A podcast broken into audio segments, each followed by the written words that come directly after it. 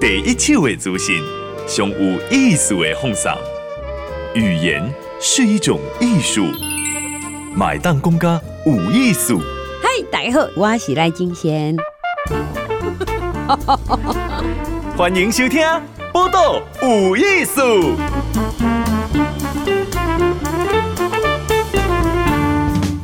嗨，你今晚收听《报道有艺术》，我是金贤。今日给大家访问是怪兽，怪兽训练呐，哈，诶，创办人何立安和教练何老师，因为是何博士一起做啥呢？肌力训练，来，何老师你好，大家好。先介绍何老师，一起破书，好，美国的春田学院是。体育博士，对，好，嘛是肌力跟体能训练的硕士，嗯，好，对，台湾呢嘛是这个文化大学运动教练研究所谢叔，哈，你真的这么喜欢做重量训练吗？其实从小的时候其实喜欢打架，哎、嗯，所以呢那时候其实不知道重量训练是什么，所以就学跆拳道，嗯嗯，然后后来长大就就打那个。国术啊，对对，自由搏击。哦，然后所以打了很多年以后，当当选手当了很多年以后，开始对那个训练科学开始有兴趣，才发现重量训练。嗯嗯，所以说其实重量训练算是我运动生涯里面比较晚出现的东西。所以大概现在回想起来，其实这说说晚大概就是什么二十出头岁的时候了。所以你起码好细汉哦，会让你们玩给你留在秀怕呀哈，你就想你给我奠定一点基础。对，所以说。老师，你去学迄个算激励，但起码讲重量训练、重训呐，哈，甚至个读个博士，嗯，吼。他不是训练就好吗？为什么要念到博士？因为背后的那个科学背景啊，知识背景其实很深。嗯、那其实美国大概从七零年代开始把它科学化，要不然更早之前的确是大家就是去健身房运动啊，重量举一举，嗯、然后呢，哦、呃，技术都是口耳相传，然后呢，或者是自己发明啊这样。不过在七零年代开始慢慢的把它科学化，也就是说把里面的一些变相拿来研究。那研究过后呢，发现说这里面的这个科学啊，真的很像说跟医学相反哦，医学在研究。有问题的人体就受伤了、生病了、受损了、退化，这些是医学。但是呢，正常以上这叫训练学，就是正常以上怎么样把它增强。就发现说，居然有一个非常大的空间可以增强。嗯也就是过去我们认为健康的人体就是没有生病、没有受伤的人体，其实现在不是。现在健康的人体就是你要往上去发展，对把它变得非常强，这才真正发挥到你天生的本能。光有训练啊，天生的本能哈。这个何老师有一点有有说服到我。因为爸爸妈妈很多台中哈，做细站老啊哈。对。然后呢，伊甲爸爸妈妈做这个重量训练，伊讲本来连走走楼梯哈，愈这回都好，后来很多拢讲啊，我来到这会的，啊不多还一站的啦哈，都是楼梯的问题啊。对对。好，那你是什么样开始发现说，哎，爸爸妈妈肌肉不高啊，爱混呢？其实很早以前，我在美国读书的时候，那时候虽然刚开始是对那个呃竞技运动有兴趣，所以去读这个肌力体能训练了，就是广广泛的称之训练科学。嗯，那时候其实就最喜最喜欢的研究的议题还是跟运动竞赛有关。嗯，可是呢，那时候有一门课很重的课，很累的课，叫特殊族群。然后特殊族群其实里面就在研究说，训练如何可以协助各种。慢性病啦，或者是失能啦，或者是说这个退化的这种人啊，那当然也有好的，像怀孕也是哈，这时候属于特殊族群。那这些呢，这个课呢，当时学的很痛苦、很累哈，因为念了很多书哈。可是当时就开始体认到一件事情，就是说呢，运动科学发展到今天，其实它可以帮的人绝对不只有竞技运动员。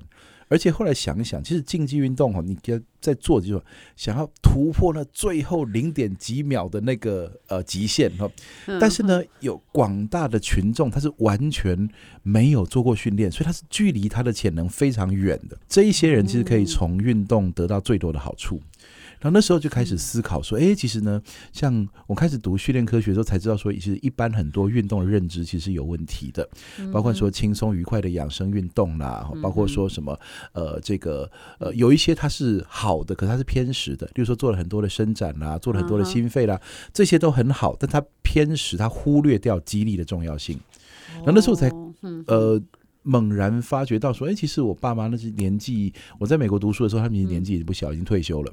然后呢，他们主要的运动方式其实就去公园跟这个邻居嘛一起运动，这样子甩甩甩手、散散步。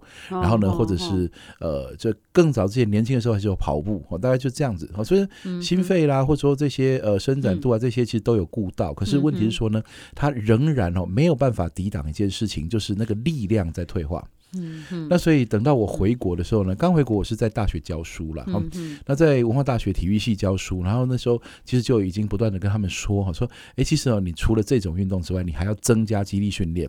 那其实最初的时候，其实跟所有的人都一样，大家会觉得说，呃，运动就是运动。所以呢，运动我就选一种我喜欢的做，不行吗？我又不是没运动，对。那不过呢，我们现在知道说，运动它有很高的剂量反应关系，就跟它跟药物一样，就是什么样的药治什么样的病，它是很精确的。那你觉得说你父母立刚刚讲，哎，必须要做什么？是有六块的下面会，就是呃，当他们开始呃，这个上下楼梯会觉得有一点吃力，哦，或者是说呢，像这个我爸在牵机车，他说那机车哈现在都不想把它立起来，都把它架斜的，好，为什么？呢？因为立起来再推会比较重，立起来该踩好低，对。哦，还要看爱出来的哦，中柱哈，要出力气，啊，就能省力就省力，所以就架斜的就好。对，那所以呢，他就开始说，其实呃，这个力量，我自己感觉到，就这很明显是力量不足，开始影响日常生活。嗯，那这种呢，其实要发现这种征兆要赶快，因为呢，这个是陡坡。嗯，也就是三十岁到六十岁，大概是一个缓坡啦，就你慢慢退化，你知道自己在变老了，没有办法像年轻人一样什么，这大家会知道，但不会有什么警觉。可是六十岁以上、七十岁以上，那个是陡坡，也就是他这个月跟下个月、跟半年后、跟一年后，那个差别会非常快。哎，那个是在改变哈。对。主要是，咱是讲咱就较老去嘛，哈，六十岁以外老较紧。但是让哪较科学讲讲，是肌肉的流失吗？还是安怎？它是两层两个层次哈，这是恶性循环了。一个是肌肉自然流失，本来就会啊。那如果不做任何事情，就不去训练的话，那流失会非常非常明显啊。那第二个是呢，流失的过程中，你会自动的减低活动量。可是你平常走，你平常去散散步，可能五公里不会不会累。可是呢，你会走了两公里就开始累，你就会休息。所以说呢，其实同步的就是你减少活动量，那减少活动量就更流失，更流失就再减少活动量，这是恶性循环，所以才会开始加速。我觉得我有点被讲到了，这是通病，这是绝大多数人。对，讲咱那如果较这回，哎，较容易跳挂嘛，哈。那时候以前游泳啊，游一个一千二、一千五，哈，现在觉得说，哦，一千的一定了不起呀，哈。然后现在比较容易放过自己，因为你的身体也是有一点在给你微微的暗示。对。所以有些人就说：“那我是不是把它原来的活动量把它坚持下去就有用呢？”就那个时候不一定有用了。为什么呢？因为流失已经开始，所以你去坚持的时候呢，其实在勉强做自己做不到的事情。现在比较需要的是你要做一些那种可以提升肌肉量、可以提升骨密度、可以提升力量的东西。所以这就牵扯到运动科学了。反反复复的执行你现有的能力，嗯它其实不会提升任何东西。但是如果肌肉、骨质和神经系统的功能这三个老化最常退化的东西要往上提升，其实运动科学几十年就已经发现它对压力起反应。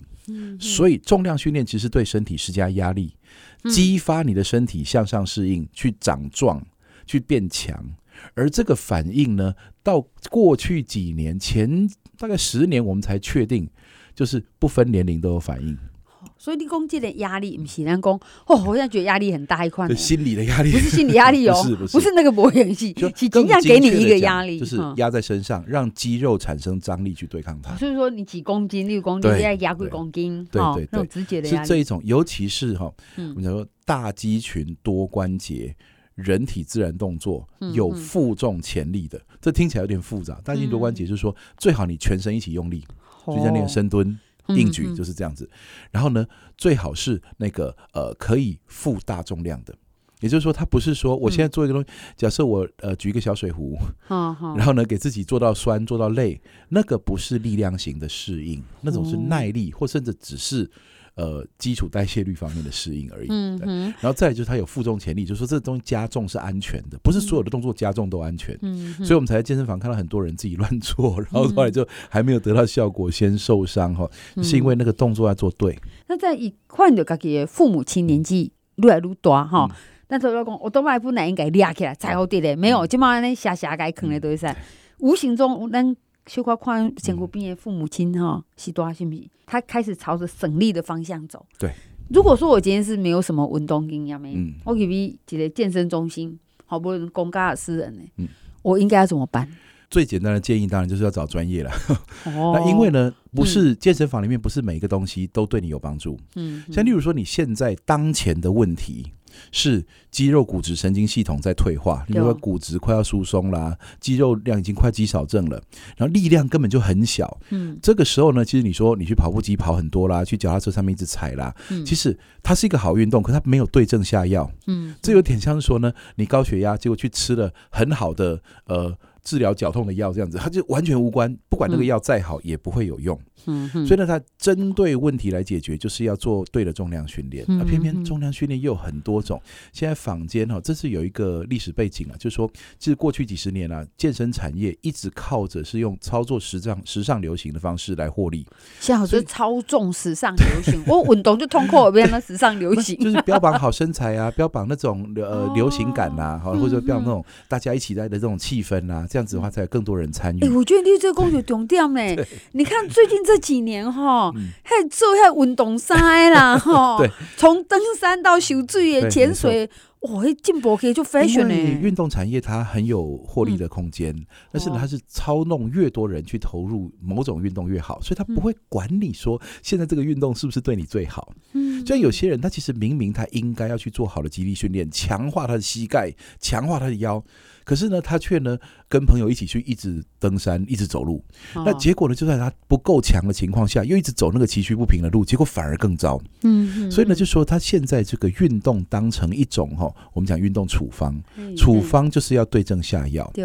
那所以其实我就说，最简单的方法就是找专业，因为自己要搞懂到底现在面临什么状况哦。嗯。除非就是。呃，去学体育，重新花时间自己去读哈。嗯、但要不然的话呢，就是让专业的人来带是最安全的。对，这个讲到公你们家健身房有没有运动之类哈？第一个。就问老师讲，那我你找杰老师，那第一个就想要说，我、嗯哦、那会不会很贵？这一方面的话，要看你在怎样的场馆了哈。嗯、那其实像这个大型连锁的话，嗯、他们其实有价格战，嗯、所以呢，你要拿到好的价格的话，就要去谈啊。那这个小型的工作室的话，就看他建制的成本，还有他那个呃，嗯、他们对于这种业绩需求了。嗯、不过一般来说哈，一堂课从几百块到几千块是都有。对对，那其实就要看，还有运动中心我会请出头块了，对对对对对。那数钱我看贵到两千多块，对两三千有的，对对。对。那重点是在说，到底找教练的好处在哪里？帮找教练的好处的话，这个就是先厘清，因为教练首先哦，如果是合格的好的教练，第一个他不会去呃，他一定会先建议你去做医疗筛检。嗯，然后先跟医生合作，然后他看得懂那医生写出来的这个呃诊断书里面要讲到运跟运动相关的禁忌，和他要避开哪些问题哈，这个是很重要的。因为呢，很多人来运动的时候呢，尤其是因为觉得身体不好才开始运动的人，通常都已经有某些呃这个机能上的障碍。对，但是这种呢，有的是跟运动是相相冲突、相禁忌的，比如说他有呃有有什么腰椎的问题啦、膝盖的问题、代谢的问题这些，所以如果先知道的话，他开课表。的时候可以避开问题，然后让他进步。第二个就是说呢，这教练会有最高的效率，把你教会该做的事情，而不是说呢，他呃带着你玩，哦 然后呢这边动动那边动动这样子哦。那当然呢，我们也知道说，业界的教练其实呃走向有很多，很多是时尚流行的，就是很很嗨，哦带你很拼很冲，但那种未必适合这种为了挽救健康而运动的人。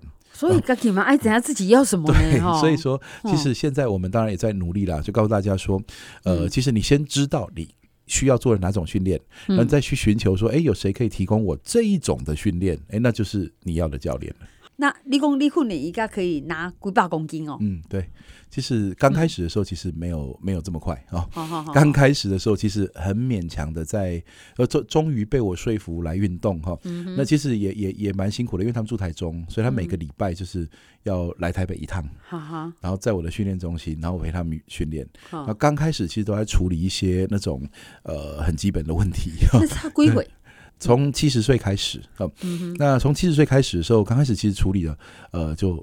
光是动作能做出来就不错，嗯哼。但是呢，这个训练中老年人有一个难处，就是说哈，以往的训练就是说，好，假设你还不能蹲，我先慢慢慢教会怎么蹲；还不能推，我慢慢教会你怎么样把手举起来，这样子。这个耗一段时间。可是呢，要知道说，中老年人在训，尤其是高龄者哈，他那个如果说你让他连续好几个礼拜，都只有做动作，没有上重量的话，他还是继续退化。我已经有上教练课哈，可是我好心哦哈，很认真哦。嗯还是要上重量，对，没错，徒手的哈，它只有呃基本的体重的刺激嘛，就是你你脚你在蹲的时候，其实那个压在腿上重量就是你的身体而已。你的重量得你瓦当的，瓦当持续的练习一阵子之后呢，你会发现说，哎，你的腿肌腿肌进步了。那进步了以后呢，你会发现说，哎，它很轻松嘛。当它开始变轻松的时候，就该再增加强度了。嗯，因为呢，身体要持续向上适应嘛。我说要找一个可以提升你原有原来没有的肌力。的训训练，嗯，那这个一定要持续一直往上提升，你才会长出你原来没有的东西，嗯，不管是力量方面或是肌肉量方面，这都是原本没有的。那你要激发身体去长出原本没有的能力，一定要超负荷，嗯，而这个超负荷呢就很很困难了。为什么？因为超负荷一定有风险，所以呢，要怎么样让它练到非常非常低风险呢？其实现在做得到，就是循序渐进的课表。嗯，所以他们刚开始的时候呢，其实做那个像我们有一个很常做的东西，握把式向上蹲哈，手扶着蹲举架上面装好的握把，重量扣在肩膀上，我们用那所谓的长寿杠哈，那种 SSB，然后呢，让他就坐在一个大概跟他坐下去大概大腿呈水平线的一个小椅子上面哈，可以负重的椅子，从这个坐姿扶着东西，试着站起来，在肩膀上放重量。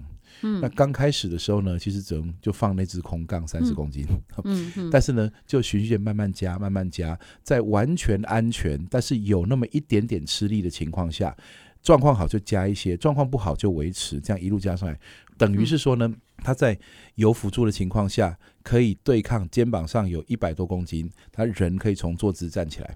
嗯嗯，也就是说，这个能你说这种能力，我们什么时候在家里会从椅子上站起来还拿一百多公斤？不会。但是因为这个过程压力对身体产生的刺激，所以身体觉得说，哎，我规律性的要对抗这么重的外力，所以我需要什么呢？我需要肌肉量要提高，嗯，我需要神经系统要提升能力，我需要骨头要强壮一点，所以等于是对身体施施予一些输入一些讯号，告诉你说该往哪个方向生长。那其实呢，以前人会认为说老年人没有训练的这个空间，嗯，实际上超有的。也 就是说，从本来很轻变很重是可以的。所以像你爸爸妈妈去早会嘛，哈，其实这个这个也是对我有点刺激啊，哈，因为我们会觉得说老人家哈，嗯，以以为嘛他惊比较保守，我说很怕受伤啊，那你就顾哎啊，哈，那你说慢慢来为。为康诶，好以空杠哈，然后到上百公斤。对，你讲安尼超过两三年。对，哎，其实上百公斤没有那么久才达到哦。上百公斤其实大概一年多两年，大概就做到了。对，那它可以负重吗？越后面是越难进步啦。嗯，其实跟运动员一样。对，初期初学的时候进步最快。哎，叶性蛙，改变在哪里？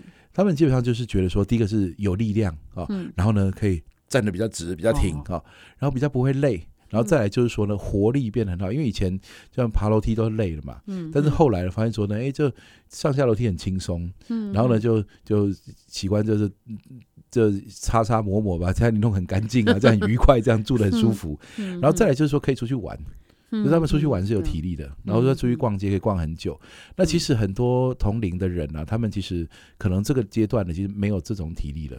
嗯，然后而且呢，有一些是一直基本上行动还是有点困难，好，那就会变成说很喜欢坐着或躺着这样子。对，喜欢坐着跟躺着哈，因为基本上我不可能上班嘛，不可能不坐啦，哈，等于不可能不倒啦，哈。对。不过坐跟躺太久就是。不好嘛？哈，对，没错。其实以前那个很多人说，呃，医生说我的膝盖不好，所以呢，我不要乱动。嗯，其实不要以为静态静下来比移动安全。嗯，其实静下来有很多代谢和这个关节活动度的问题会慢慢爬上来。嗯，那尤其说代谢性代谢性降低，因为代代谢方面的这种疾病，可能几率开始升高。嗯，所以做事生活跟很多慢性病是相关的。然后再来就是说呢，你的关节活动度呢将僵直静止在某个特定角度太久，就会变成说呢，你实际上要去扭转这个呃积习难返哦，你要你扭转这个状况，还是要花点功夫。嗯，所以规律的做运动，规律的训练是很必要的。好，今嘛呢？咱咧访问的是这个何立安教授，哈，伊其实嘛是教练，然后专门教重训，你们是老大家老师哈。重点是有训练爸爸妈妈哈，这个从真的老人家开始，你开始较无体力嘛，你会合理化，讲我较这回啊，然后我看卖叮当，我惊受伤，甚至有的医生也会建议说啊，老人家哦，还是还是不要不要太挑战呐，哈。那像你自己干嘛？你修的学生来对哈，上这回几岁？我们这边有到八十多岁的，对，八十多岁，然后呃会来训练，是因为嗯呃快要走路快要有困难了，所以要扶那个助行器，然后呢会，所以呢变你走路开始有困难的时候是一个很重要的门槛，因为如果连走路都吃力，他一定会自然而然的开始。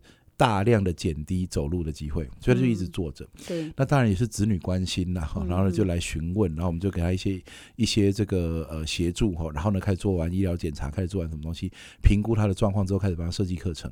嗯，那其实刚开始一直练习从坐到站的力量，还有举手啦、抬脚啦这些能力，然后然后呢逐步的从动作开始会，就在逐步加重量训练，所以重量一直慢慢加上去以后呢，其实他开始可以站起来了。嗯。也就是说，他先先让他拿回可以自由行动的能力，这样那个生活形态才不会兵败如山倒。